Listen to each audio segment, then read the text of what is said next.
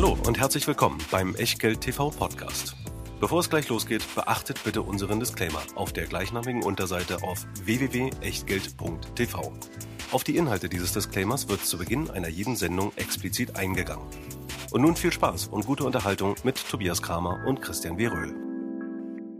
Heute ist Mittwoch, der 4. August. Es ist 18.11 Uhr und hier ist natürlich Berlin und hier sind eure ZDFs, eure zwei drolligen Freunde, die euch in den nächsten 60 in dieser Aufzeichnung, insgesamt aber wahrscheinlich 180 Minuten durch die ZDF-Hitparade führen, die wir etwas aktientauglicher Scalable Top 50 genannt haben. Und zwar Top 50 deswegen, weil wir heute in dieser Aufzeichnung, die wir in drei Folgen ausstrahlen werden, über die 50 meist besparten Aktien beim Scalable Broker reden werden. Und das tue ich wie immer mit dem Christian, mit dem W, dem Röhl.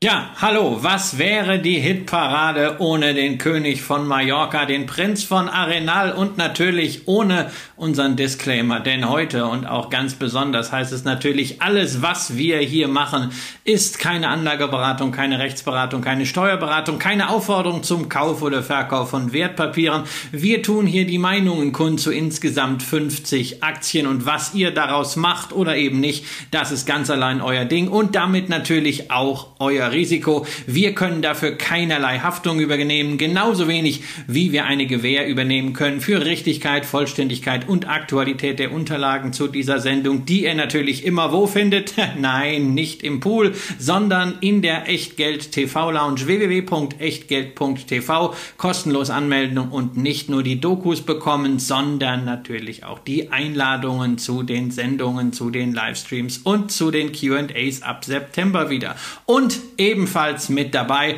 Unser Sponsor, der Scalable Broker mit den beiden Depottypen, ganz flexibel im Free Broker 1 Euro pro Order. Oder ihr entscheidet euch für den Prime Broker, wie wir das gemacht haben, das günstige Abo-Modell 2,99 im Monat im 12-Monats-Abo und dann unbegrenzt handeln, vor allem aber investieren. Und damit sind wir beim Thema der heutigen Sendung. Besparen. Besparen könnt ihr 1500 ETFs. Insgesamt gibt's 4000 Aktien zur Auswahl und überdies noch zum Handeln jetzt ganz neu über 300.000 Derivate verschiedener Emittenten. So, jetzt wollen wir aber gar nicht länger äh, Zeit verdaddeln hier, sondern gleich mal rein in die Top 50 und wir machen es natürlich, wie sich das für eine Hitparade, wie sich das für die ultimative Chartshow gehört, von unten mit steigender Spannung. Tobias, wer ist denn auf Platz 50?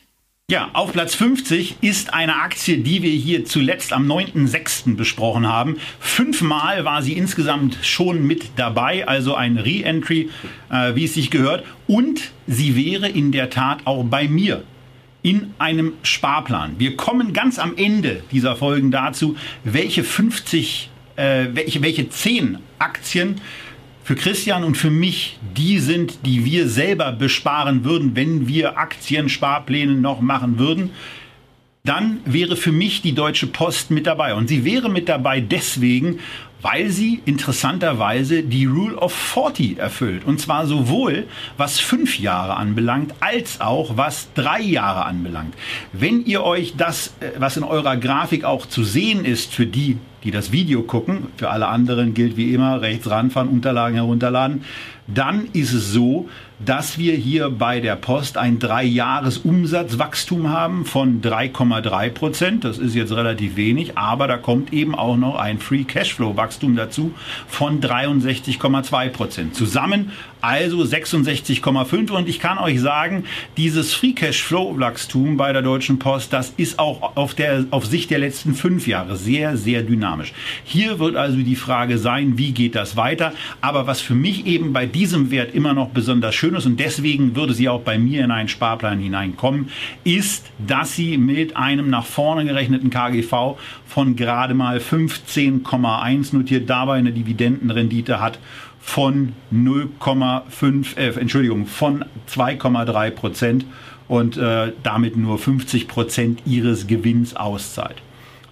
Das zum Thema Deutsche Post. Die nächste Aktie, die Rio Tinto, die hatten wir zuletzt am 3.3. besprochen. Äh, insgesamt war Rio Tinto dreimal hier zum Gast und ihr seht es möglicherweise, wenn ihr in der Tabelle bei PE, beim Price Earnings Ratio nachschaut, das ist grün eingefärbt. Und das Grün steht dafür, dass es eine der fünf günstigsten Aktien ist, die wir hier besprechen. Genauso gilt das übrigens auch beim KGV. Das beträgt sechs äh, nach vorne gerechnet ähm, fürs, fürs Forward KGV. Auch das zählt zu den günstigsten Werten, die wir hier ermittelt haben, beziehungsweise, das kann ich korrigieren, das ist der günstigste Wert, den wir hier haben. Hinzu kommt eine Dividendenrendite von 5,4 Prozent und ein Dividenden-Payout-Ratio von gerade mal 40 Prozent. Und da muss ich natürlich direkt nach Mallorca rüberflanken, Christian. Das sind doch eigentlich richtig tolle Werte für einen Dividendenanleger wie dich, der vor allen Dingen hier auch sein wichtiges Mantra bestätigt sieht, dass die Dividende nicht nur, ähm, nicht nur gezahlt wird, sondern vor allen Dingen auch verdient wird. Ja, das ist ganz wichtig hier und äh, wichtig sind natürlich auch die Randumstände bei Rio Tinto. Wir haben es mit einem Unternehmen zu tun, äh, das zu den führenden Mining-Konzernen gehört. Wir haben oft genug über den Anlagehintergrund von Bergbau, von Mining, von Industriemetallen gesprochen, gerade auch mit Blick auf die Energiewende, aber natürlich auch auf Infrastrukturprojekte und natürlich auch auf Inflation. Das sind drei wichtige Themen hier äh, bei Rio Tinto. Aber das nutzt natürlich alles nichts, wenn du ein gutes Makroumfeld hast, wenn du als Unternehmen selber nicht sattelfest bist. Und da hat Rio Tinto in der Vergangenheit die Hausaufgaben gemacht, die Bilanz wirklich sehr, sehr wetterfest gemacht, sehr gut aufgestellt, Schulden reduziert, sodass man jetzt auch in der Lage ist, trotz weiterlaufender Investitionstätigkeit üppig auszuschütten. Dieses Jahr gibt es sogar letztendlich vier Dividenden von Rio Tinto. Es gibt nicht nur die ganz normale Hauptdividende und die Interimsdividende, dann wie in den letzten Jahren auch einen Bonus dazu. Nein, es gibt jetzt, weil das Halbjahr schon so gut gelaufen ist, wie vor wenigen Tagen bekannt gegeben wurde, gibt es zusätzlich zur Interimsdividende auch nochmal einen Bonus obendrauf, also sozusagen die zweite Bonusdividende fürs Kalenderjahr. In Summe heißt das dieses Jahr 700 britische Pence jetzt bei der britischen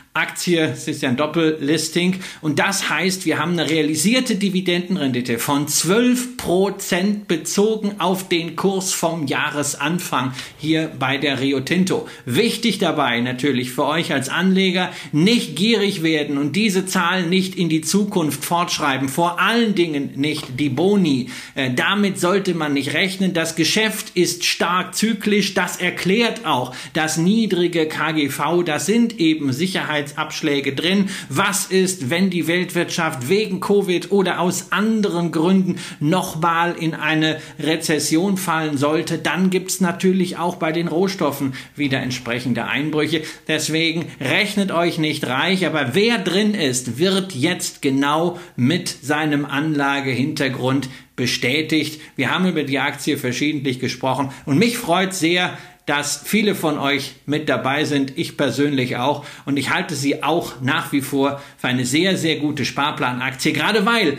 Volatilität drin ist, gerade weil sie in einem Portfolio eine spezielle Position einnehmen kann. Und je nachdem, welche Aufgabe euer Sparplan wahrnehmen soll, ist das ein sehr, sehr starker Teamplayer. Auf Platz 48 in den Scalable Top 50 taucht eine Aktie auf, die wir hier zu unserer beider Überraschung noch gar nicht besprochen hatten. Moderna heißt sie, ist in einer Boombranche sozusagen unterwegs, denn es ist ja der zweite große Hersteller und Anbieter vom Covid-19-Vakzin. Wobei äh, man da einfach mal so aus dem persönlichen Umfeld berichten sagen muss, da ist mir nicht nur die andere Aktie, die es da so gibt und die als äh, deutscher Anleger da ein bisschen näher liegt, die BioNTech lieber, da ist äh, mir auch der Impfstoff lieber. Denn äh, was ich so in meinem persönlichen Umfeld gehört habe, ist eine äh, ungünstigere Verträglichkeit bei Moderna, die obendrein auch noch deutlich höher bewertet ist als eine BioNTech, die, das schon mal als Versprechen, im weiteren Verlauf der Scalable Top 50 noch kommen wird. Aber das auch schon mal als Ankündigung, ihr müsst euch da noch ein bisschen gedulden. Ansonsten ist die Aktie in einem absolut überkauften Zustand.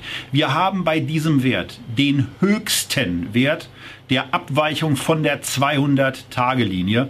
Die läuft ungefähr bei 160 US-Dollar. Die Aktie selber steht im Bereich von 350. Äh, das ist sehr, sehr fett. Auch das in die Zukunft gerichtete KGV ist deutlich höher als bei BioNTech. Also von daher ähm, bin ich ganz froh darüber, dass ihr als die Kunden, die bei Scalable in dieser Aktie sparen, die Moderna auf Platz 48 habt und die BioNTech auf Platz, verrate ich natürlich nicht, ist ja klar, kommt später. Also, Christian, wie siehst du die Moderna? Ist es für dich sowas, wo man sagen kann, naja, man kann ja, wenn man auf Impfstoffe setzt, vielleicht auch auf beide Aktien setzen oder äh, wie siehst du dieses Unternehmen? Ja, ja, kann man, kann man machen. Ich bin in der Moderna natürlich indirekt investiert, weil äh, meine Core-Position im Biotech-Bereich ist ja wie vor einigen Wochen in der entsprechenden Sendung auch dargelegt. BB Biotech, größte Position dort, auch schon vor Covid aufgebaut, ist Moderna. Ich habe die Aktie aber letzte Woche dann noch fürs Venture Depot geordert, nämlich äh, ja aus emotionalen Motiven, weil nämlich meine Frau mit Moderna geimpft ist und sie hat letzte Woche ihre zweite Impfung erhalten. Da dachte ich, komm, mit dem äh, Print von dem Tag willst du ein paar Stücke haben. Ansonsten Ansonsten ja, ich sehe es auch so. Ähm, BioNTech ist für mich das sympathischere Unternehmen. Es ist eine Gründerstory, allein dieses bescheidene Auftreten von äh, Ur Shahin und äh, ja. Frau Türeci sehr, sehr angenehm. Gegenentwurf dazu ist natürlich Stéphane Boncel, äh, der CEO von Moderna. Er ist ja nicht der Gründer. Er wurde kurz nach der Gründung erst als CEO reingeholt. Er ist natürlich jemand, der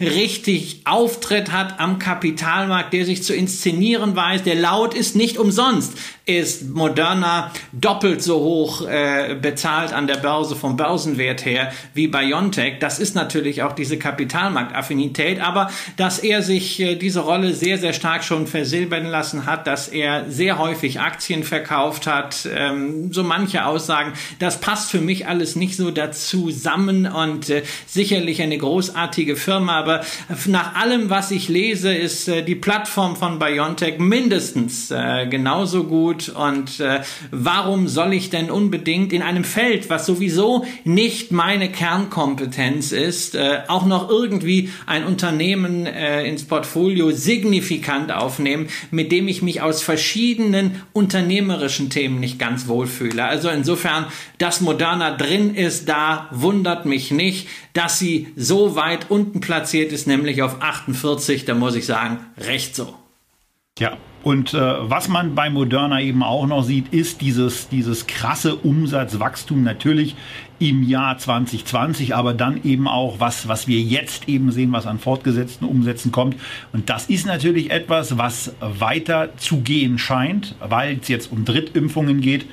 Aber alles, was man eben von BioNTech hört, äh, klingt irgendwie auch ähm, vielversprechender.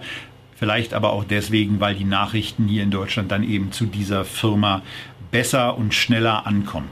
Christian, ja, man, man, man, sollte, man sollte dabei auch bedenken, dass die Firmen halt äh, schon irgendwie gleich aussehen, weil sie halt beide die mRNA-Plattform gebaut haben und damit arbeiten, aber dass es doch einige fundamentale Unterschiede gibt. Äh, Moderna war von Anfang an jetzt schon an diesem Thema Impfstoffe dran, über die MERS-Schiene. Ähm, für BioNTech stand ja immer eher das Thema äh, Krebsimpfung, Krebsbehandlung äh, ganz oben. Und deswegen, also was da an Plattformumsätzen kommen kann bei Biontech, scheint mir persönlich, nach allem, was ich gelesen habe, aussichtsreich, mindestens so aussichtsreich wie das, was ich bei Moderna habe. Und dann nehme ich natürlich die niedriger bewertete Aktie und das ist in dem Fall eindeutig Biontech. Wir sind angekommen auf Platz 47 und haben ein erneutes Unternehmen mit dabei, was wir hier bei Echtgeld TV zu unserer eigenen Überraschung noch nicht besprochen haben. Denn ähm, es ist ein sehr zukunfts zugewandtes und zukunftssicher erscheinendes Unternehmen Omega Healthcare Investors. Da geht es darum, ja, im Grunde genommen äh, Pflegeheime zu betreiben. Und das ist nicht so ein Unternehmen, das könnt ihr so ein bisschen sehen, wenn ihr hier die Number of Properties, die Guru Focus netterweise auch noch mit auflistet, seht. Denn da geht es nicht so sehr um ein krasses äh, Wachstum an der Stelle, sondern hier geht es auch so ein bisschen in den Bereich der Portfoliooptimierung. Das sieht man zumindest bei den letzten Quartalen. Also das sehr stabil. Dafür dann aber bei den Umsätzen ähm, eine ja, vernünftige Entwicklung. Allerdings seit 2016 einigermaßen gebremst. Im letzten Jahr sicherlich auch noch mit dem ein oder anderen Corona-Störfeier mit dabei. Aber insgesamt haben wir hier ein Unternehmen, wenn man in den REIT-Markt rein will, finde ich das A ein wichtiges Thema. Man legt ganz offensichtlich auch viel Wert darauf, nicht nur Gutes für die Aktionäre, sondern, das ist ja auch ganz nett, Gutes für die Insassen zu tun. Und ähm, äh, so das, was auf den, auf den ersten Blick dann eben zu sehen war, ähm, gefällt mir das, was ich da gesehen habe, ganz gut. Für die Dividendenjünger von euch ist es natürlich so, dass da ein Unternehmen am Start ist, was immerhin eine Dividendenrendite von 7,4 Prozent auszahlt. Lasst euch vom Payout Ratio nicht so stark irritieren, denn hier wird das Payout auf den Gewinn gerechnet. Aber Christian, wir haben ja das Thema bei den REITs, das eine ganz andere Kurzvokabel FFO stärker ins Zentrum der Betrachtung rückt und darauf die Dividende genauer betrachtet werden sollte. Ja, ja, das sind, das sind die Funds from Operations, also die regulären Erträge, insbesondere aus den Vermietungsgeschäften. Da haben wir hier ein Payout Ratio von 84 Prozent. Das heißt, da bleibt noch was. Aber also ich muss erst noch mal klarkommen mit deiner Aussage gerade, ja, als du über die Insassen gesprochen hast. Ja, das hörte sich so ein bisschen an wie beim Gefängnis. Und dann ich wollte Inmates sagen. Ich wollte ja, ja. sagen und dann dachte ich mir so, das kannst du nicht machen. Die Insassen des Pflegeheims. Also könnte da die Gesamt Kritik kommen. Und ich will eine Sache nochmal präzisieren. Du hast gesagt, dass, es, dass sie Pflegeheime betreiben. Das ist de jure nicht ganz richtig, sondern ihnen gehören einfach die Immobilien ähm, und sie sind ein sogenannter Triple Net Lease Anbieter. Ähm, das heißt, sie vermieten die Immobilien, aber steuern äh, ähm, alle äh, Instandhaltungskosten und Versicherungskosten muss der jeweilige Mieter zahlen. Und das sind die Betreiber, die also dann auch das Rechtsgeschäft mit den Pflegebedürftigen haben, beziehungsweise mit denen, äh, die die Pflege bezahlen. Und da liegt für mich bei Omega Omega Healthcare so ein bisschen der Hase im Pfeffer. Ähm, über 80 Prozent ähm, der Betten, die von Omega Healthcare vermietet sind an Pflegeheimbetreiber, werden finanziert über Medicaid und Medicare, also die öffentlichen Gesundheitssysteme in den USA. Und äh, man kriegt das ja selbst hier mit, dass es da immer wieder äh, zwischen Republikanern und Demokraten kräftig knirscht, nicht nur was die Finanzierung angeht, sondern auch was das generelle System angeht. Das heißt, man hat also da gewisse regulatorische Risiken. Da ist nicht so diese hohe Selbstzahlerbasis dabei, wie etwa äh, bei den Welltower Immobilien, wenn wir mal in die äh, Top-Liga der Pflegeheime gehen. Da haben wir hier ein höheres Risiko, was natürlich auch durch diese attraktive Rendite refinanziert wird, prämiert wird. Und man darf eins nicht vergessen, trotz dieses höheren Risikos hat es das Unternehmen in den vergangenen 17 Jahren kontinuierlich geschafft, die Dividende zu steigern. Zuletzt war da nicht mehr so viel Drive drin, aber immerhin, äh, trotz Covid, trotz aller Belastungen musste man da nicht runtergehen. Das Unternehmen ist für den Moment sehr, sehr solide finanziert. Die starken Fälligkeiten kommen alle erst äh, weiter später. Nur man sollte sich halt über dieses regulatorische Thema bewusst sein und man sollte im Hinterkopf halten, wenn man auch dann mal auf den Chart blickt, äh, die Aktie ist dort, wo sie 2013 war, übrigens dort, wo sie auch 1998 schon mal war. Ähm, wenn man hier diese 7% Dividendenrendite verdient und der Kurs ansonsten flat ist, dann ist das eine gute, solide Sache. Man sollte jetzt nicht hier glauben, man hätte eine Kursrakete. Das heißt, wer hier spart, der baut sich einen Income-Generator auf und dieser Income-Generator, der 7% draufstehen hat, der muss natürlich ein gewisses Risiko haben und das ist hier bei den Betreibern. Weiter geht's mit Platz 46 und wir sind angekommen bei dem Sportunternehmen dieser Zeit. bei Nike ähm, und äh, mit einer Marktkapitalisierung von, Marktkapitalisierung von 265 Milliarden US-Dollar, ja, ganz klar auch ein dickes Brett ähm, auf, auf diesem Markt äh, im, im, im Sportbereich und vor allen Dingen auch an der Börse.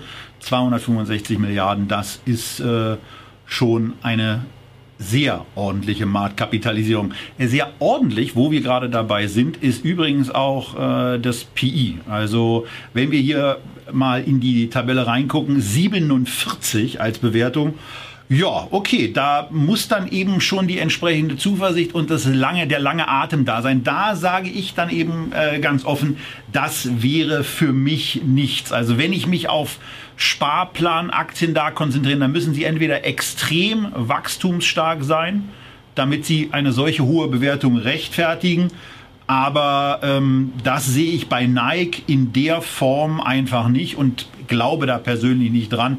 Äh, dass das so ein, äh, so ein Top-Sparplan-Investment ist. Aber eure Zeigefinger haben abgestimmt, als sie die Maus gedrückt haben und diesen Wert auf Platz 46 hineingehoben. Christian, wäre das eine Aktie, die bei dir, wenn du einen Sparplan anlegen würdest, in so eine Zehnerliste reinkäme?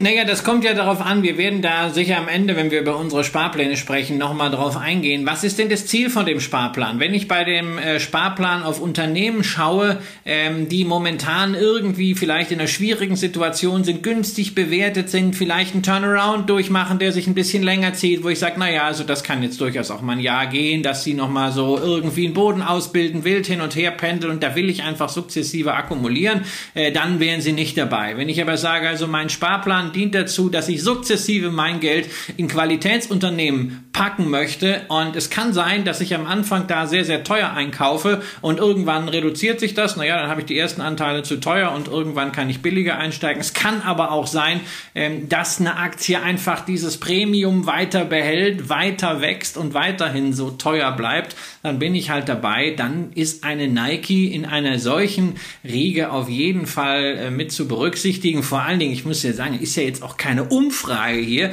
sondern das ist ja jetzt wirklich mit ja. Geld abgestimmt, ja. Und da finde ich es ja mal richtig schön, dass Nike drin ist und soweit darf ich jetzt spoilern, dass Adidas nicht drin ist. Das freut mich ja. Ne? Ich habe schon mal gesagt, das hängt immer noch so ein bisschen bei mir drin. Letztes Jahr diese äh, Geschichte mit den Mieten während Covid und das bisweilen etwas blasierte Auftreten von Adidas in der Kommunikation. Ähm, insofern, ja, das freut mich hier an dieser Stelle. Bewertung äh, zweifelsohne hoch. Wenn man jetzt die Prognosen sieht, sind wir beim KGV von 40, aber ob 40 oder 47, das macht es dann auch nicht aus. Aber wir dürfen noch nicht vergessen, wir haben immenses Umsatzwachstum gehabt, zuletzt von 18 Prozent äh, Time to Market. Wir haben immenses EBTA-Wachstum gehabt und da wird es natürlich auch sowieso spannend, denn äh, die Pandemie war ja nicht nur, aber eben auch für Nike so eine Art Katalysator, was Digitalisierung, was E-Commerce-Sales Sales angeht und zwar über die eigenen Linien, nicht über irgendwelche Drittplattformen. Und da haben sie brutal losgelegt, brutal zugelegt, auch durch ihren neuen CEO, der ja von ServiceNow von einer Digitalfirma kommt. Und äh, wenn sie dieses Direct-to-Consumer-Geschäft, also diesen Direktverkauf an den Endkunden wirklich stärker noch forcieren können, auf diesem Niveau halten können, den Middleman, die Händler ausschalten können, zumindest bei einem Großteil von Geschäften, dann reden wir natürlich auch über andere Margendimensionen und das ähm, relativiert dann momentan die Bewertung auch etwas. Also insofern würde ich nicht ganz so äh, kritisch mit der Aktie umspringen, schon gar nicht langfristig, weil das Thema Sport, Wellbeing einfach einer der großen Trends äh, sein wird, quer über alle Länder. Und da haben wir hier halt äh, den Marktführer. Es gibt andere gute Brands, natürlich auch wie eine Antasports, äh, im Wellbeing, eine Lululemon, alles fein. Aber wer auf Marktführer setzt, kommt an Nike da nicht vorbei. Und das bringt uns zu Platz 45 in, der, in den Scalable Top 50. Linde, ähm, auch so ein Ding, was bei mir auf keinen Fall ins Depot kommen würde. A, wegen der Bewertung. B, auch wegen der sehr, sehr hohen Wasserstoffgläubigkeit, die ich insbesondere im Übrigen bei deutschen Anlegern wahrnehme. Wenn dieser Glaube doch nur so stark gewesen wäre beim Thema Elektromobilität und wenn im Übrigen auch beim Thema Wasserstoff in Deutschland ein solcher Vorzeigeunternehmer und auch Antreiber und auch selber ins Risiko gehe, ja, mit Aktionärgeld, da wäre wie Elon Musk. Das ist bei Linde alles nicht der Fall. Obendrein kommt eine wirklich man will bescheiden sagen, aber man muss eigentlich auch sagen, beschissen. Eine beschissene Corporate Governance mit dazu, wenn man sich auf die letzte Hauptversammlung mal ganz kurz äh, konzentrieren will, wo Aktionärsfragen relativ brüsk offensichtlich abgebügelt wurden und eine rekordkurze, naja fast rekordkurze HV durchgeprügelt wurde. 24 Minuten lang hat es, wenn ich das richtig in Erinnerung habe, Christian gedauert, unterboten nur einmal von Linde im Jahr davor mit 21 Minuten. Warum sollte man diese Aktie aus deiner Sicht in einen Sparplan mit aufnehmen? Aus meiner Sicht hat sie da ja keinen Platz. Oh, warte, ich musste erstmal die Faust aus der Tasche holen, ja. Also Linde ist für mich wirklich ein Investment mit der Faust in der Tasche. Jawohl, ich bin Linde Aktionär wieder geworden, auch nachdem klar war, dass man zwar eine irische Hülle hat, aber dass äh, man nicht das irische Dividendenproblem haben würde. Äh, zwischenzeitlich war ich mal kurzzeitig äh, draußen, als das nicht klar war. Ähm, es ist fundamental ein großartiges Unternehmen, gerade zum zweiten Mal äh, in diesem Jahr den Ausblick angehoben abgehoben, äh, bereinigtes Ergebnis äh, von äh, 10 Dollar ähm, für dieses Jahr. Das sind einfach immense Steigerungsraten, die wir hier sehen. Äh, drastisch zweistellig, nicht nur gegenüber dem Pandemiejahr, sondern äh, auch gegenüber dem Jahr 2019. Äh, Schöne Zuwächse, äh, auch nicht nur beim Ergebnis, sondern auch ganz oben beim Umsatz. Das ist ja immer die Voraussetzung dafür, dass man davon ausgehen kann, dass das nachhaltig ist. Du hast Wasserstoff erwähnt. Ähm, das hat mit dem Hype nichts zu tun, sondern gerade diejenigen, äh, die sagen, na ja, vielleicht wird Wasserstoff was, aber ich will mich nicht darauf äh, festlegen, die investieren halt in solche Unternehmen wie Linde, äh, weil sie eben mit Industriegasen sowieso schon sehr gutes Geschäft machen. Wasserstoff ist sozusagen eine Option, die oben drauf kommt, aber wenn die nichts wird, da ist es auch nicht ganz so schlimm. Die haben genügend andere Anwendungen für ihre Industriegase und dazu haben sie einen großen Vorteil, nämlich ihren Markt. Ist ein sehr, sehr stark oligopolistischer Markt. Es gibt eigentlich nur drei wichtige Anbieter neben Linde als Weltmarktführer nach der Fusion mit Praxair. Äh, gibt es halt äh, dann Air Liquide und Air Products and Chemicals. Die sind auch nicht günstiger. Ähm, also insofern, wer hier in diesen speziellen Markt investieren möchte, ähm, der muss einfach höhere Bewertungen zahlen. Daran hat man sich gewöhnt. Das ist für mich okay. Faust in der Tasche, sage ich ganz offen. Ähm, diese Hauptversammlung Versammlungsnummer geht gar nicht, vor allen Dingen nicht bei jemandem äh, wie Reitzle, der ja ansonsten sich sehr gerne als Vordenker äh, gibt, auch durchaus zu Recht mit all dem, was er für die Deutschland AG getan hat, aber wie nonchalant er in seiner Rolle als Spiritus Rector hier äh, bei Linde mit Aktionärsrechten umspringt, das hat mich schon damals brutal geärgert, als diese Fusion zwischen Linde und Praxair mit der irischen Gesellschaft gar nicht durch deutsche Hauptversammlungen ging. Ähm, da wurde einfach Aktionärsrecht bis zuletzt äh, ausgehöhlt. Und das darf eigentlich nicht sein. Äh, es ist also für mich deswegen ja ein Investment. Es ist eine ganz tolle Firma. Ähm, aber es ist so eines der wenigen Investments, die ich habe, wirklich mit der Faust in der Tasche. Ansonsten vielleicht nochmal den Blick lenken auf das dreijährige Wachstum beim Kurs. Die, der dreijährige annualisierte Total Return beträgt 22,2 Prozent. Das ist klasse. Aber da kann eben der Umsatz nicht mithalten mit 9,3 Prozent. Da kann der Free Cashflow nicht mithalten. Da kann das Net Income mithalten. Aber wenn man dann mal Sondereffekte rausrechnet, dann ist man hier eben bei einem Wachstum von 2,9 Prozent. Und von Was daher. Sorry, ja, ich habe ja ernsthaftes Problem mit diesen, mit diesen Zahlen, weil wir ähm, dürfen weil nicht du die vergessen, Übernahme siehst. Genau, die sind, die sind durch eine, äh, die sind durch eine Fusion gegangen. Ähm, es ist extrem schwierig, deswegen auch mit äh, mit Dividenden-Track-Record. Welche Zahlen lege ich zugrunde? Lege ich die von Praxair zugrunde? Was man übrigens in den USA macht, dann haben wir hier sogar einen Dividenden-Aristokraten. Nehme ich die Linde-Zahlen, sieht schlechter aus. Nehme ich die Proforma-Zahlen, äh, die sind extrem schwierig zu werten. Deswegen meldet Linde, das macht auch da Sinn, wieder ein bereinigtes Ergebnis. Es ist unglaublich schwer.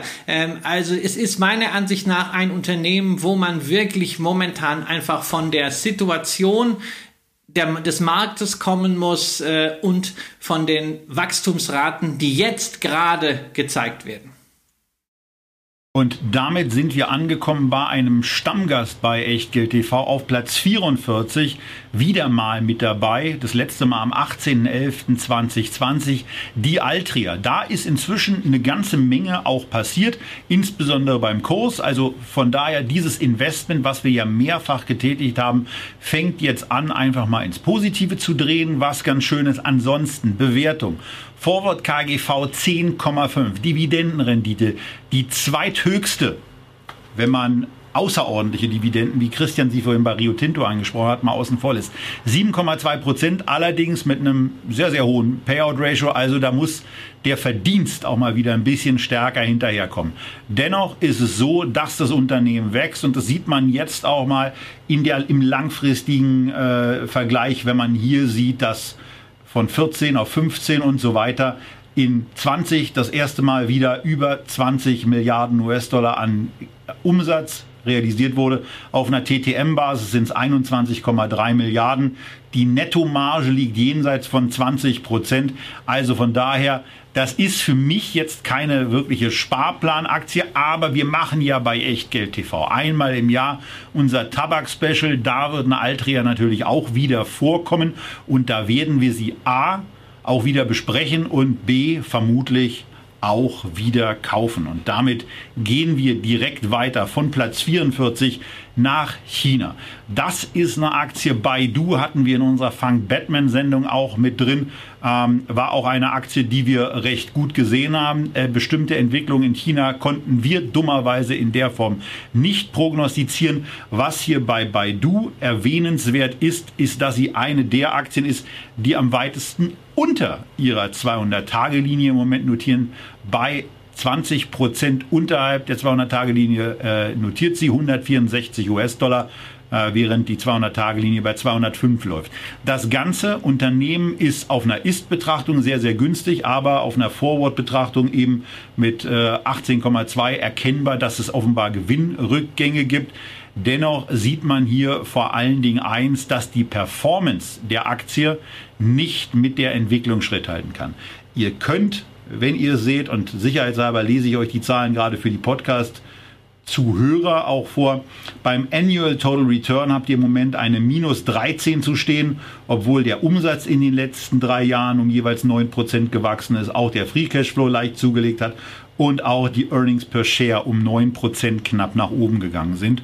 Von daher, ich finde, das ist ein Wert, in den man da richtig investieren kann. Und gerade das Thema China, trotz der aktuellen Querelen, äh, ist mit einem der Top-Werte aus dem, naja, äh, Reich der Mitte. Wo kommt der Begriff eigentlich her? Christian, weißt du, wo der Begriff Reich der Mitte herkommt?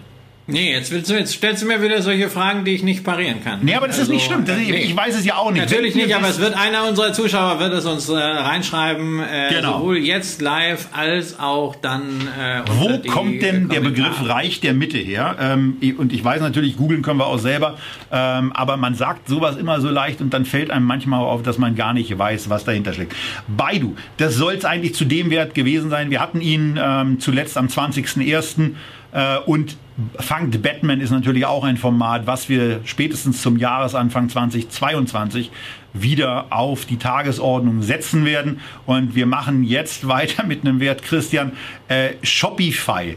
Das ist für uns, glaube ich, beide so ein Ding, wo wir etwas so davor stellen, mit erstaunter Miene zur Kenntnis nehmen, wie stark ein Unternehmen ähm, am Kapitalmarkt wachsen kann. Äh, und was für mich sehr erstaunlich war, wie stark im Vergleich dazu, wie stark im Vergleich dazu dass das Umsatzwachstum da hinterherhinkt. Denn da würde ich erwarten, wenn sich so ein Kurs schon auf einer Dreijahressicht jeweils jedes Jahr verdoppelt, 120 Prozent auf ist der, ist der äh, annualisierte Total Return auf Sicht von drei Jahren, während der Umsatz eben nur um 50 Prozent zugelegt hat, bei einem noch nicht, aber äh, also noch nicht so richtig ähm, langfristig, aber dann bald auch vernünftig profitablen Unternehmen. Wobei man eben auch sieht, letztes Jahr einiges an Sondereffekten offensichtlich drin, deswegen 77er KGV. Dieses Jahr wird erwartet ein 395er KGV, woran sich dann eben auch deutlich macht, dass hier wieder Gewinne zurückgehen. Für mich sage ich auch da ganz ehrlich, wäre es keine Sparplanaktie, Christian. Deswegen kurze Frage an dich. Wir hatten jetzt Altria, Baidu und Shopify. Ist da bei den drei Unternehmen irgendwas für dich dabei? Nö, also Altria habe ich ja habe ich ja sowieso im, äh, im Dividendendepot. Ähm, wenn man das Spin-off äh, Philip Morris International rausrechnet, haben wir es da immer noch mit dem Dividendenaristokraten zu tun. Die haben viel Unsinn gemacht äh, mit ihrer Kohle, äh, was Beteiligung angeht im Bereich E-Zigaretten und Cannabis. Aber es ist halt nach wie vor äh, die Dividende, die auch jetzt gezahlt wird, 7% Rendite, äh, gedeckt durch, äh, durch Free Cash Flow. Also wer sich äh, einen Dividendenstrom aufbauen will mit dem Sparen und äh, dabei äh, keine ethischen Bedenken hat mit der Tabakindustrie, der kann die damit da reinnehmen. Ähm, Baidu muss ich äh, äh ganz, kann ich ganz kurz machen, abseits dessen, was äh, der Stefan Waldhauser äh, vom DLF äh, Digital Leaders Fonds dazu schreibt, was ich sehr, sehr interessiert immer lese, habe ich da überhaupt keinen Zugang. Asiatische Einzelaktie gibt es nur eine, die kommt später, die ich da wirklich substanziell gewichtet habe. Und Shopify, naja, das wäre für mich sowas gewesen fürs äh, Venture Depot. Wir haben die, glaube ich, mal in der Feedback-Sendung gehabt, vor zwei Jahren, vor zweieinhalb Jahren. Äh, du warst ziemlich angetan von dem Geschäftsmodell. Ich fand irgendwie Idee cool, ganz viele kleine Händler anzuschließen ans Internet, ähm, weil ich kenne ja viele Mittelständler und weiß, wie schwer die sich bisweilen tun so eine Standardlösung, super Sache. Ja, ich habe es damals nicht gemacht. Ne? Man kann nicht mit dem Hintern auf jeder Hochzeit dabei sein. Äh, jeden Tag kommt eine neue Straßenbahn insofern ärgere ich mich da nicht. Aber ich muss da jetzt nicht hinterherlaufen, weil das auch nicht mein äh, direkter äh, Kompetenzkreis ist. Ähnlich wie die Aktie auf Platz 41, äh, die wir ja letztens erst in einer Feedback-Sendung hatten, wo ich gesagt habe, naja, ich finde eigentlich alles daran cool, nur mir fehlt ein bisschen der Glaube, dass dieses großartige Unternehmen es wirklich schafft, vom Projektgeschäft in ein skalierbares Software- oder Cloud- beziehungsweise Lizenzgeschäft zu wachsen. Und deswegen ist es für mich kein Investment, auch wenn ich allerhöchsten Respekt vor Palantir habe, zum Beispiel, was sie für die erfolgreiche Impfkampagne in Großbritannien getan haben. Ja, Palantir im Übrigen eine der günstigsten Aktien in dieser Sendungen, äh, in dieser Sendung und in, auch in diesen drei Sendungen. 40 Milliarden US-Dollar Marktkapitalisierung und ähm, naja, ich äh, ehrlicherweise, ich tue mich mit dem Unternehmen weiterhin schwer. Wir hatten es am 19.05. schon in unserer Besprechung. Ich verstehe nicht so richtig, was das Unternehmen macht. Ich weiß nicht, wer eigentlich die Kunden sind. Ich weiß nur, dass es irgendwie ganz viele Staaten sind und dass die ganz tolle Sachen mit Daten machen. Äh, ich sehe, dass das Unternehmen keine Gewinne macht. Ähm, für mich ist es ein, ein Hoffnungswert, den ich ähm, kaufen oder besparen könnte. Und das mache ich nicht. Ähm, weil, also wenn ich, wenn ich, wenn ich, also für mich ist es da wirklich ein bisschen Lotterie spielen, weil ich einfach null einschätzen kann, was in dieser, in dieser Welt so passiert.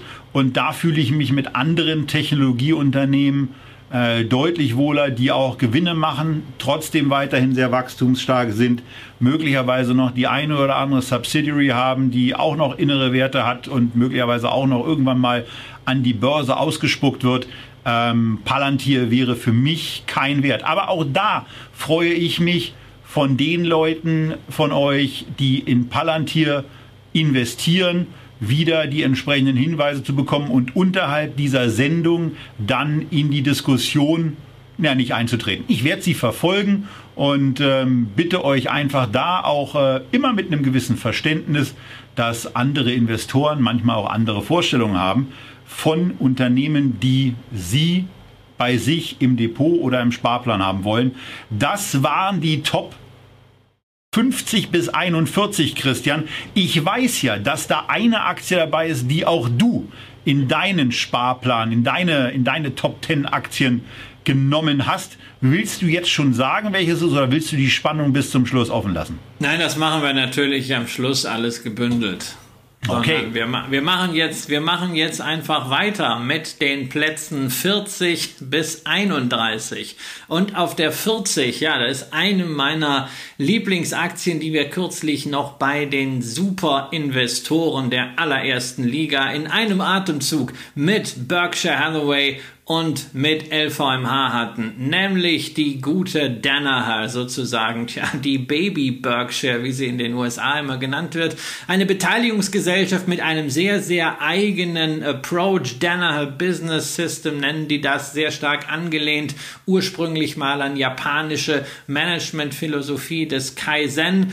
Ähm, sie kaufen kleine Unternehmen, mittelständische Unternehmen, bauen daraus erfolgreiche neue Sparten, neue Einheiten, die dann bisweilen, wie zum Beispiel bei der Automatisierungstochter Fortive oder wie bei der Dentaltechniktochter über die Börse in die Freiheit entlassen werden. Jetzt haben sie sich einen richtig großen Brocken geholt, die Medizintechnik-Sparte von äh, GE. Äh, das ist jetzt auch damit äh, der Klumpen. Life Sciences macht ungefähr die Hälfte vom Umsatz aus in diesem Konglomerat. Diagnostik, also alles das, was so mit Laborzulieferung zu tun hat, äh, etwa ein Drittel. Und der Rest, der wird gerne vergessen, weil dann steht Healthcare drauf, aber auch der Rest ist spannend. Da ist nämlich der Bereich Umwelt und Entsorgungstechnik beziehungsweise Materialien mit dabei. Äh, und es ist halt einfach mit diesem Track Record äh, Unternehmen neu zu bauen, äh, für mich so eines der Standard-Investments. Äh, das habe ich damals in der Sendung schon gesagt.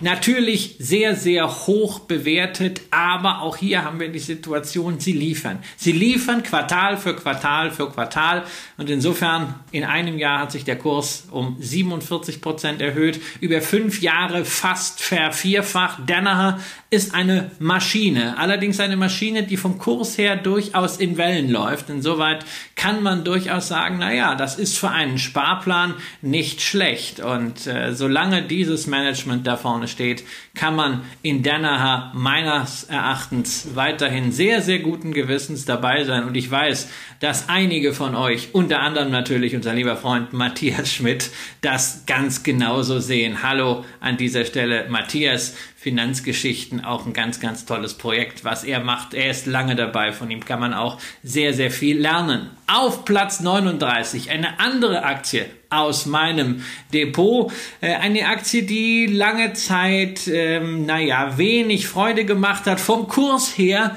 auf demselben Niveau ist wie vor fünf Jahren. Und wir hatten sie in einer Feedback-Sendung vor zwei Jahren und haben damals konstatiert, naja, es kann bei solchen Megakonzernen irgendwann der Fall sein, dass sie einfach fett werden, dass sie träge werden und dann müssen sie in eine in Anführungszeichen Krise rutschen, dann braucht's mal wieder ein Rationalisierungsprogramm, dann müssen die Sparten neu aufgestellt werden, vielleicht was von außen zugekauft werden, damit wieder Momentum drin ist. Und genau das hat 3M in den letzten zwei Jahren gemacht. 3M wird ja sehr, sehr gerne ähm, mit den Post-it-Notes, den Klebezetteln assoziiert, aber es ist kein Klebezettelkonzern. Das ist halt nur das Produkt, was wir als Konsumenten am meisten kennen.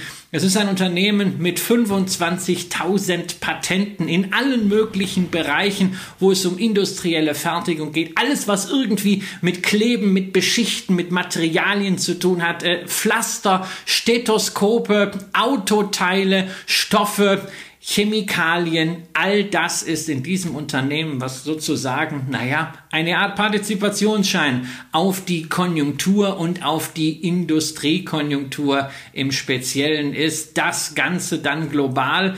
Und da muss man sagen, wenn es einem solchen Unternehmen gelingt, sieben bis zehn Prozent mehr Umsatz zu machen in diesem Jahr. Und das ist die aktuelle Guidance. Erstens, dann hat man die Probleme der Vergangenheit inzwischen wieder in den Griff gekriegt. Man wächst jetzt doppelt so stark wie in den letzten fünf Jahren. Und zweitens sagt es natürlich eine Menge auch aus über die Wirtschaft an sich. Denn wenn ein so großes Unternehmen solche Umsatzzuwächse erzielt, dann reicht das nicht mit ein paar äh, Anti-Covid-Masken, die man übrigens auch herstellt. Ganz wichtig natürlich für diejenigen, die wie ich Dividende mögen. Wir haben hier 3% Dividendenrendite draufstehen bei einem 58-prozentigen Payout-Ratio, ein Dividendenaristokrat, also über 25 Dividendenanhebungen in Folge. Tja, Und das Ganze zeigt schon, die Aktie ist momentan mit einem KGV von unter 20, gemessen im historischen Vergleich, durchaus fair bewertet und ist so ein Klassiker, wenn man sagt, hey, ich möchte eine Industrieaktie im Portfolio haben, die einfach breit, breit, breit aufgestellt ist. Da kommt man an 3M nicht vorbei. Und noch so ein Klassiker ist auf Platz 38. Diesmal eine deutsche Aktie wieder, nämlich die Münchner Rück. Auch in den letzten zwölf Monaten nicht unbedingt der ganz große Star plus minus null nur äh, für die größte Rückversicherung der Welt. Dabei waren die Zahlen eigentlich ziemlich gut. Man hat im ersten Halbjahr 1,7 Milliarden verdient. Wenn man sieht, die Guidance ist bei 2,8 Milliarden. Tja, muss man sagen, kann man eigentlich recht entspannt sein. Aber natürlich Naturkatastrophen wie die Flut, neue Covid-Wellen, das drückt irgendwie auf die Stimmung. Ich persönlich sehe das ja mal anders. Ich denke, wir sind von so wahnsinnig vielen Risikofaktoren umgeben. Wir sind als Gesellschaft so sensibel für Risiken. Das Wort Lebensführungsrisiko existiert ja gar nicht mehr. Wir versuchen ja alles immer zu versichern, weswegen Unternehmen die sich mit dem Bepreisen und dem Managen von Risiken auskennen. Und das ist die Kernkompetenz, die sich die Münchner Rück richtig gut bezahlen lässt. Weshalb diese Unternehmen meiner Ansicht nach eine große Zukunft haben. Sicherlich nicht die klassische Sparplanaktie, aber ein sehr solider Depotplayer. Tobias, ich erinnere mich an die Versicherungssendung. Das war nicht unbedingt dein Favorit, die Münchner Rück. Nee, also an der Stelle ähm, ist es eben so, dass ich ein, dass ich ein tolles Unternehmen finde mit einem mit einem sensationellen Track Record auch. Aber äh, beim, beim Thema Rückversicherung, da würde ich dann eher das ganz große Schiff aus den USA nehmen. Die machen auch im Anlagebereich einiges anders, besser. Äh, kommt auch noch in der Sendung die Berkshire Hathaway von Warren Buffett. Und ähm, äh, wenn ich mich dann in Deutschland äh, aufstellen würde, dann ist, und wir kommen ja zu diesem Unternehmen noch, ähm, auch wenn es kein Rückversicherungsgeschäft ist, ähm, die Allianz äh, für mich ähm, eher etwas, was ich im Versicherungsbereich haben wollen würde. Wegen und auch trotz der breiteren Aufstellung. Und äh, wenn Rückversicherung, dann äh, finde ich Hannover äh, an dieser Stelle dann ausnahmsweise doch etwas reizvoller als München. Ja, Hannover ist zumindest kleiner und hat dadurch die Möglichkeit natürlich sich einige Spezialprojekte, die vielleicht besonders attraktiv sind, wo es attraktivere Prämien sind, äh, reinzuholen, die dann stärker durchschlagen. Allerdings haben wir ja auch gelernt, als wir in der Sendung über Holdings gesprochen haben, dass man mit Spezialversicherern auch mal äh, schief liegen kann. Markel als äh, Spezialist unter den US-Versicherern war ja von der Pandemie ziemlich getroffen. Eine Aktie, wo ich weiß, dass du positiver bist als auf die Münchner Rück, haben wir auf der 37 eigentlich so ein, so ein Klassiker. Ja, also als ich äh, meinen ersten Computer kriegte, war das ganz klar, was da drin ist. Natürlich Intel Inside war eigentlich so das, das Synonym immer für Computer. Dann hatte man Windows da drauf und dann war's das. Mein Gott, heute habe ich tatsächlich ein, Apple. Ähm, Intel, da ist so ein bisschen äh, der Lack ab. Ja. Letztens gab es Zahlen und die waren auch schon wieder so, dass man gesagt hat, naja, so ein paar neue Geschäfte, das läuft ja, aber am Ende Umsatz unverändert, Gewinn irgendwie unverändert, Geschäft äh, mit Notebooks läuft, Geschäft mit Rechenzentren läuft gar nicht, obwohl Rechenzentren doch irgendwie irgendwie äh, das super Geschäft sein sollen. Äh, da muss ich sagen, hat mich, haben mich diese Zahlen von, von Intel etwas ratlos zurückgelassen. Jeder erzählt was von Halbleiterkrise. Es braucht jetzt Halbleiter. Bei Intel läuft's Geschäft aber trotzdem nicht. Dann habe ich jetzt was gelesen. Sie sollen angeblich neue Grafikkarten als Konkurrenz zu AMD im Januar bringen. Sie haben sich entschieden, auch für andere zu fertigen. Unter anderem haben sie Aufträge gekriegt von Amazon Web Services und von Qualcomm.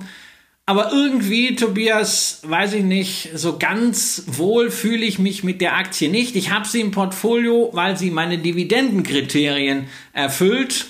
Die Dividende kommt seit über 25 Jahren nicht gesenkt, wird auch verdient, alles ganz entspannt, Payout Ratio eher niedrig. Aber ich sehe natürlich, dass das eine Aktie für dich ist. Denn Kurs-Gewinn-Verhältnis auf die Schätzung dieses Jahres 12 während der Van Eck Semiconductor ETF, den wir euch ja auch vorgestellt haben, beispielsweise in der Megatrend-Sendung, 22er KGV hat. Also halb so teuer wie der Markt. Schnäppchen oder hat das einen Grund?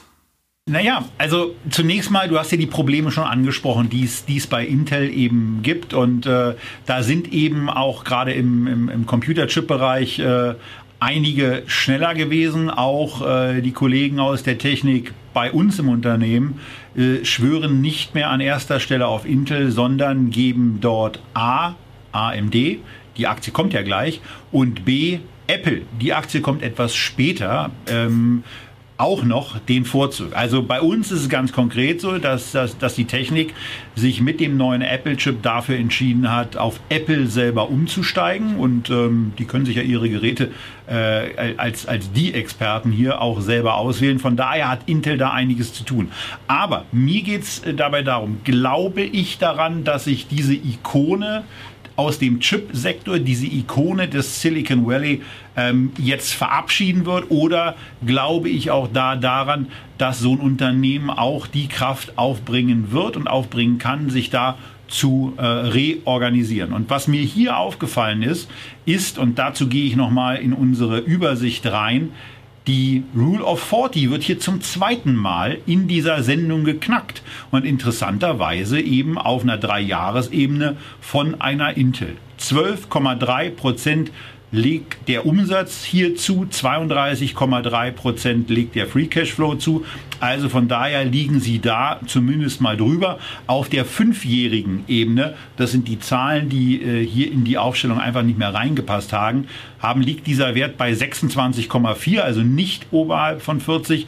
Aber was eben zusätzlich auffällt und worauf ich zusätzlich positiv reagiere, ist, wenn ein Aktienkurs deutlich hinter der Entwicklung, die das Unternehmen eigentlich genommen hat, zurückbleibt.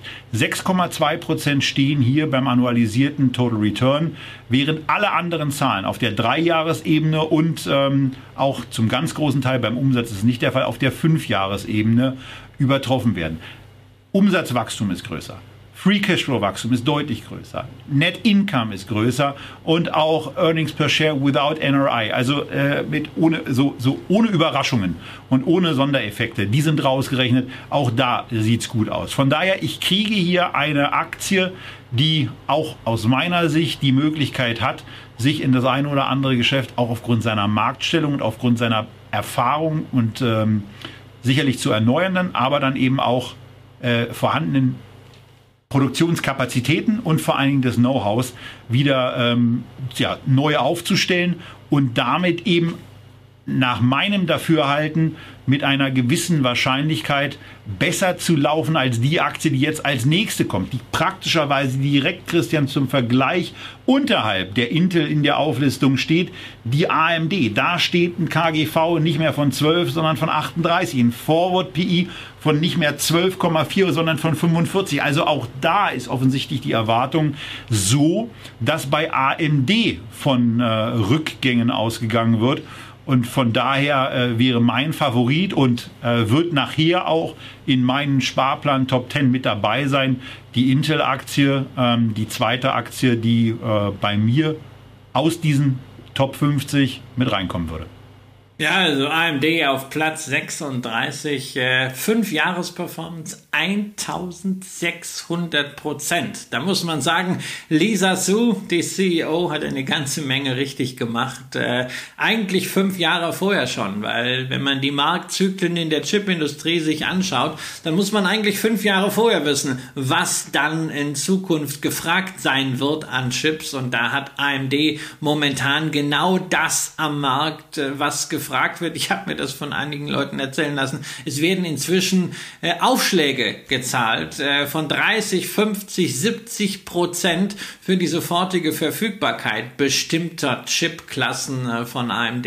Das muss man erstmal schaffen. Ähm, das zeigt diese dramatische Shortage natürlich auch, aber auch das Gespür für den Markt. Wer jetzt einsteigt, geht natürlich damit ganz klar die Wette ein, dass man auch jetzt schon an den Chips arbeitet, die dann in fünf Jahren gebraucht werden. Hier geht es ja nicht um die Produktion, hier geht es ja bei AMD um das Design. Das ist nichts, was ich mir zutrauen würde, einzuschätzen. Ebenfalls schwierig für mich zu durchblicken. Auf der 35, ja sozusagen der US-Hauptwettbewerber unserer deutschen SAP.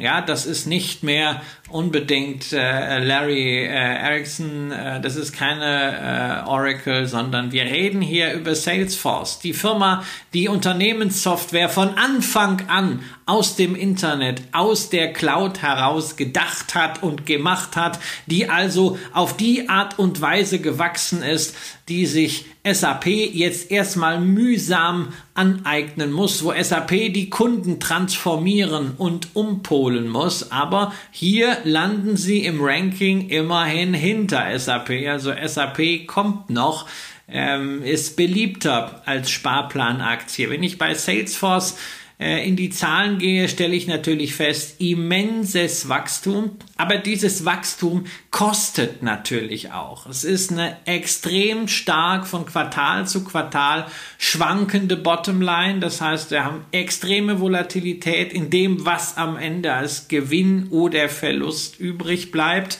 Ähm, nur mal eine Zahl aus den letzten vier Quartalen. sechs Milliarden Cash from Operations, also operativer Mittelzufluss aus dem Geschäft, aber viereinhalb Milliarden davon gleich wieder investiert. Man hat eine Übernahme gestartet. Slack war ja börsennotiert nach einem Direktlisting. Ähm, das ist an der Börse nicht so gut angekommen, weshalb der Kurs momentan auch ein bisschen holpert. Man will an der Börse erstmal sehen, dass sich dieser immense Zukauf rechnet. Aber was mir natürlich aus der Außensicht gefällt, immens stringent, dass man sagt, hey, wir gehen jetzt nicht in irgendwelche Randbereiche, sondern unser Thema ist B2B Software. Und da wollen wir die gesamte Wertschöpfungskette haben, da wollen wir alles haben und deswegen holen wir uns auch Slack dazu als Kommunikationsinstrument. Das nötigt mir schon Respekt ab, reicht aber für mich jetzt nicht äh, zu sagen, okay, ich muss da jetzt eine Sparplanposition aufbauen. Ähm, ich glaube, wenn ich dieses Software-Tool selber einsetzen würde, wenn ich da mehr Einblicke hätte, wie zum Beispiel bei Microsoft-Produkten, würde ich mich da leichter tun. Mit einer SAP tue ich mich sowieso leichter, aber die kann ich halt quantitativ über Dividende entsprechend fassen. Auf der 34 dann Unternehmen, Tobias, da kann ich glaube ich auch für dich sprechen, mit dem wir beide uns deutlich leichter tun. Die Produkte können wir nämlich angucken auf der Straße und zwar unter verschiedenen Marken, unter verschiedenen Namen. Wir sind bei dem deutschen Autohersteller, vielleicht nicht vom Renommee, aber insgesamt von der Quantität und auch momentan vom Image, was Elektromobilität angeht. Sicherlich so der coolste Auto-CEO in Deutschland momentan auch Herbert Dies und Volkswagen. Die habt ihr auf 34 in der Sparplan-Hitliste. Und ja, ich will jetzt gar nicht die ganze E-Mobility-Leier nochmal anstrengen. Da, Tobias, da bist du viel mehr drin. Ich will bei Volkswagen nur eine Sache äh, nochmal anmerken, die in den letzten Tagen so ein bisschen untergegangen ist, nämlich ähm, das Angebot, was jetzt wohl erfolgreich sein wird für Europcar, sprich für die Vermietungsfirma, die ja ganz früher mal zu Volkswagen schon gehört hatte. Ähm, die holt man jetzt rein und das finde ich ein unglaublich smart smarten Schachzug. Man kriegt die momentan äh, nicht zum Schnäppchenpreis, aber zu einem fairen Preis. Und man hat damit die Chance, neben Elektroautos auch eine Mobilitätsplattform zu bauen. Man kommt also ein bisschen aus der Gefahr raus, dass man nur noch Zulieferer von irgendwelchen Blech- oder Carbonkisten für Plattformen ist, sondern man kriegt die Chance, selber eine Plattform auf einer bestehenden Firma aufzusetzen und weiterzuentwickeln. Für mich ein unglaublich smarter Move von Herbert Dies. Ansonsten hoffe ich natürlich weiterhin, dass irgendwann Porsche wieder selbstständig wird und sei es nur so wie Ferrari. Deswegen Volkswagen für mich keine Sparplanaktie, aber die Hülle, die dann auch den entsprechenden Familieneinfluss der Porsches und Piages hat und deswegen vielleicht auch bei der Fantasie dieses Börsengangs von Porsche irgendwann nochmal eine besondere Rolle spielen kann. Die Porsche Holding würde ich in dem Fall als Verpackung für die große Position an Porsche Stammaktien vorziehen. Und naja gut, das kann ich spoilern. Das ist eine Aktie aus meinem Zehnerpäckchen. Wie sieht's bei dir aus? Äh, bei mir ist sie in der Tat rausgeflogen. Also bei mir war sie so in den letzten 14, 15 Unternehmen drin und dann musste ich eben aussortieren und habe dann gesagt, wir haben sie hier schon zweimal gekauft, einmal als Tenberger Kandidaten von dir, ähm, dann eben in der Tat auch über die Hülle. Also wir haben die Aktie sowieso schon im Depot, äh, deswegen hatte ich sie da rausgenommen. Das gilt zwar für, ähm, also mit der Konsequenz bin ich bei anderen Unternehmen nicht vorgegangen, aber hier war es eben ein, ein Kriterium zu sagen, die Volkswagen dann mal, dann mal raus. Also irgendeinen Schnitt muss man machen. Äh, bewertungstechnisch ist Volkswagen traditionell ein sehr, sehr günstiges Unternehmen. Äh, dies, äh, das PE-Ratio ist ähm, selten im, im, oberen oder überhaupt im zweistelligen Bereich.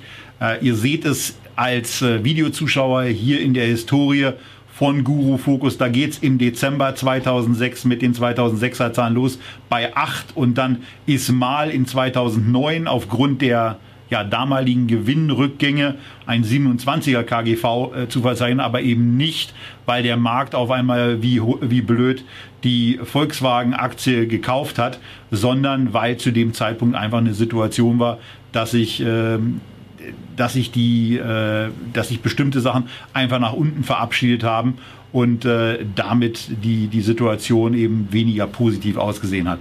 Ansonsten, ähm, der Christian hat in der Tat äh, mir eine der Aufzeichnungen schon aus dem Mund genommen der Dies ist einfach eine coole Socke. Das kann man überhaupt nicht anders sagen. Also dieses Video da letztens in diesem komischen, auf diesem komischen äh, Elektrosurf-Gleiter, den Audi da offensichtlich produziert hat, wo der dann auch noch nicht wie Zuckerberg nur über den See fährt und eine, und eine Fahne hochhält, sondern dabei noch eine Mitarbeiteransprache macht. Äh, das ist schon Endstufe von Coolness. Und ähm, ja, Volkswagen ist, wenn wir, wenn wir nach Deutschland gucken, eben das, was die früher mal in einem Werbeclaim hatten das Auto. Sicherlich die zukunftsgewandteste, die, der Zukunft zugewandteste Strategie von allen drei Anbietern. Vielleicht auch mit äh, mehr Risiko. Äh, ich habe den Eindruck, dass Daimler sich äh, eine gewisse Technologieoffenheit belässt. Äh, BMW macht das im Grunde genommen auch. Da habe ich, hab ich manchmal das Gefühl, die wissen noch gar nicht so richtig, wo sie eigentlich hinwollen mit ihrer Technologieoffenheit. Aber äh, von daher ist Volkswagen aus dem Automobilbereich für mich in Deutschland auch dank des Charismas äh, ihres CEOs klar die Nummer eins und von daher ähm, auch in der Tat ein toller Titel für ein Depot. Ich kann jeden verstehen, äh, der sie in einem Sparplan hat, aber bei meinen Top Ten wäre Volkswagen eben nicht dabei.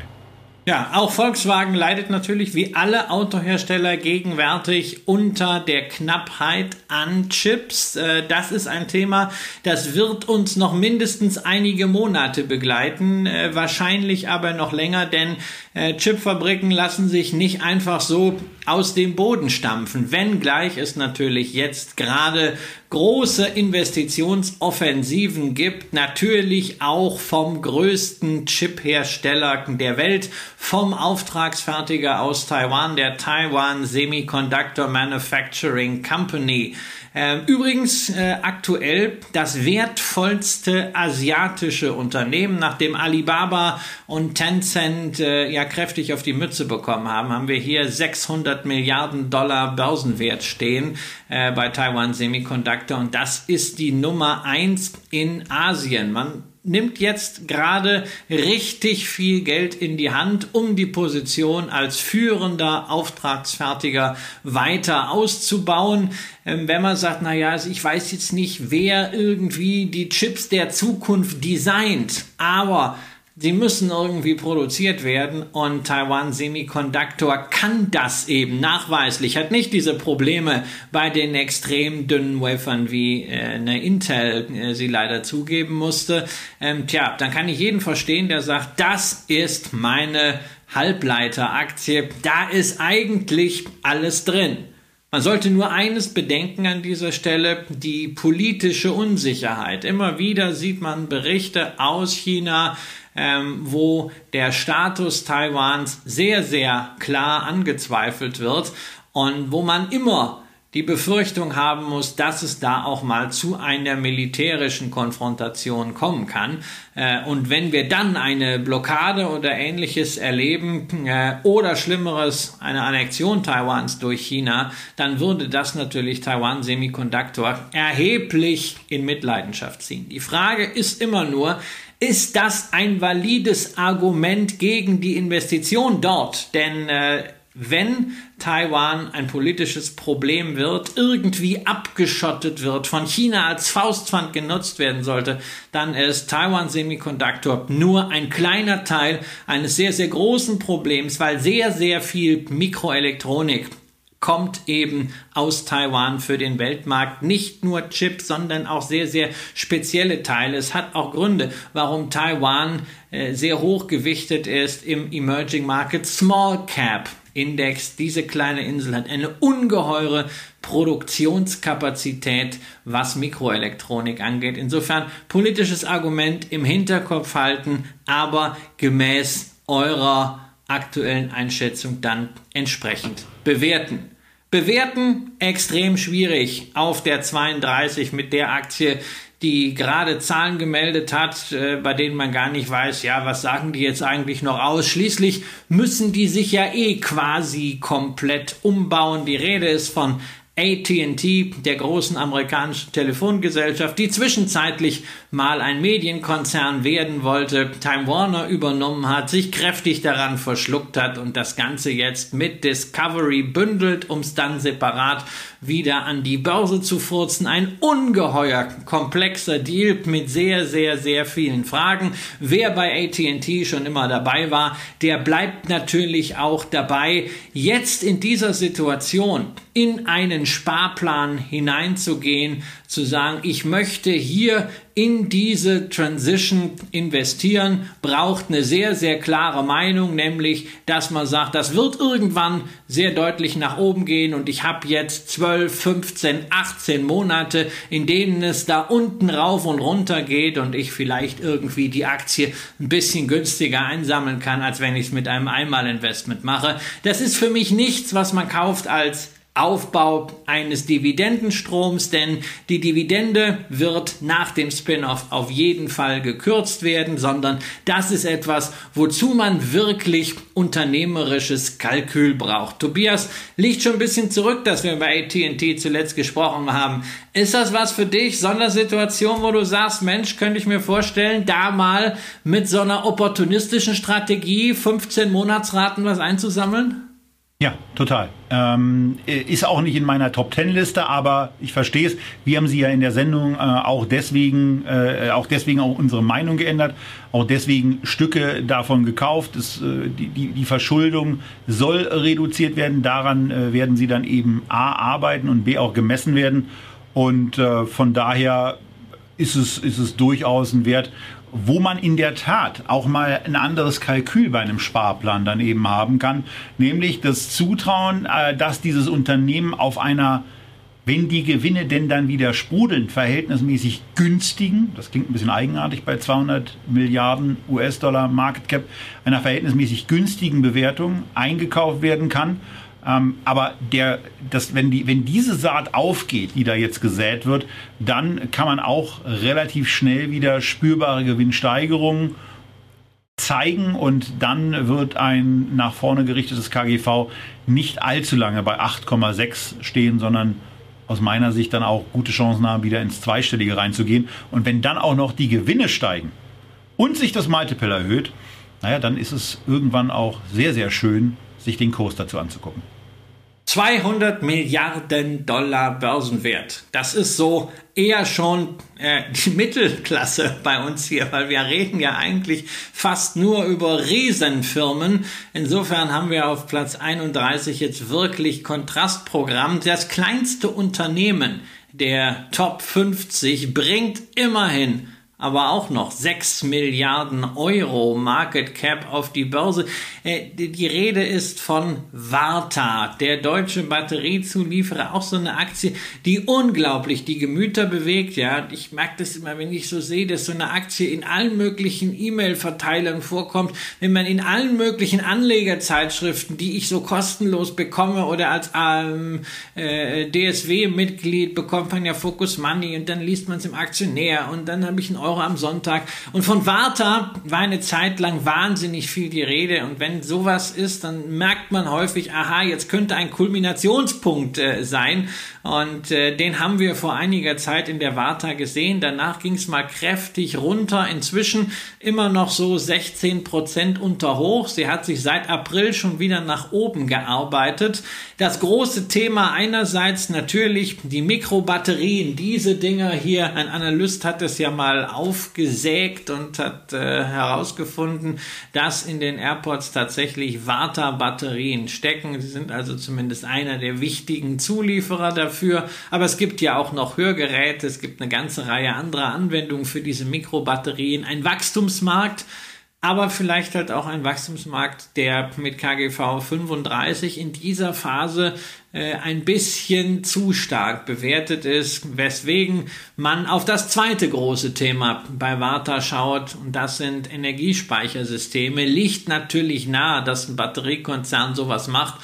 Allerdings muss man da sagen, der Newsflow ähm, ist eher bescheiden. Es tut sich nicht so viel. Insofern ähm, ist es eine Aktie, wo man wirklich dem Management sehr, sehr stark vertrauen muss, dass da im Hintergrund jetzt etwas kommt. Es wäre für mich nicht die klassische Sparplanaktie, weil sie für mich A nicht in dieses Portfolio gehört, wo ich sage, damit decke ich jetzt grundsätzlich das ab, äh, was sowieso im MSCI World auch dominiert. Da brauche ich Tech-Werte, da brauche ich äh, einen Healthcare-Wert, da brauche ich äh, zum Beispiel einen Industriewert wie eine 3M. Ähm, es ist B aber jetzt auch nicht so etwas, wo ich sage, wie bei, bei AT&T, ne? das ist jetzt so eine Transition, wo ich Stücke einsammeln will, ähm, sondern das ist eigentlich auf dem Niveau ein, ein Venture-Wert und dafür fehlt mir irgendwie zum Thema die Bindung und auch zum Unternehmen, zur Kommunikation, zum Management. Es ist nichts dabei, was mich jetzt so wirklich kickt, außer natürlich immenser Respekt vor dem, was das Unternehmen seit dem Börsengang schon geleistet hat. Einerseits operativ, andererseits aber auch in Form von Kurssteigerung am Kapitalmarkt. Aber da sind wir wieder, man kann nicht jede Straßenbahn erwischen und man ist nicht bei jedem batteriebetriebenen Häschen mit dabei.